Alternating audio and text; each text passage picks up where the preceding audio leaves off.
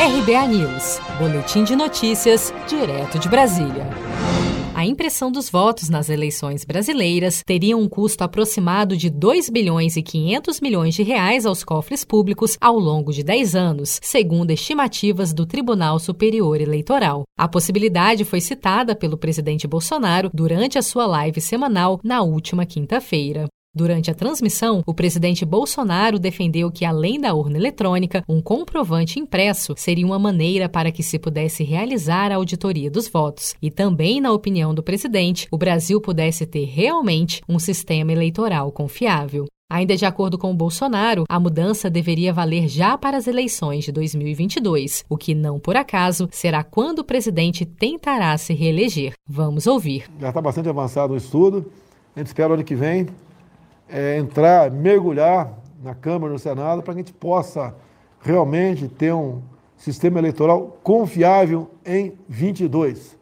Tem uma proposta emenda da Constituição da deputada Bia Kiss, pode ser aproveitado isso aí, é, voltando aí o, o, voto impresso, que é a maneira que você tem de auditar, contar os votos de verdade aqui. Então nós devemos sim ver aí o que acontece em outros países, né? E buscar um sistema onde seja confiável por ocasião das eleições. Um dia após a fala de Bolsonaro, o presidente do Tribunal Superior Eleitoral, ministro Luiz Roberto Barroso, voltou a chamar a proposta de retrocesso. Segundo Barroso, fraude havia no Brasil na época do voto impresso. O fato real é: nunca, jamais se provou nenhum tipo de fraude contra a urna eletrônica. Eu não tenho compromisso com a urna eletrônica, não. Eu tenho compromisso com eleições limpas. Se alguém demonstrar a ocorrência de fraude, eu vou ser o primeiro a tentar enfrentar isso. Mas nós abrimos, fizemos um teste público de segurança para que todas as pessoas tentassem atacar o sistema, hackear o sistema, fraudar o sistema. Não aconteceu.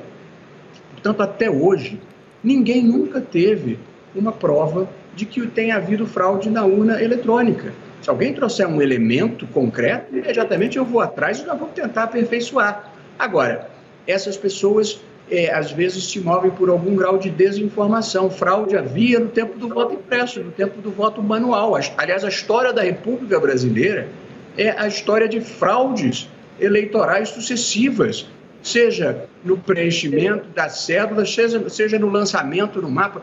Você ter voto impresso, todo mundo que perder vai pedir conferência entre voto impresso e a urna, você vai judicializar as eleições. Ninguém quer nada disso. O sistema brasileiro de apuração é possivelmente o melhor do mundo. A medida, no entanto, foi barrada pelo Supremo Tribunal Federal, que considerou o voto impresso inconstitucional, sob o argumento de que coloca em risco o sigilo da votação e a liberdade dos eleitores. A decisão foi confirmada pelo plenário da Corte em setembro deste ano.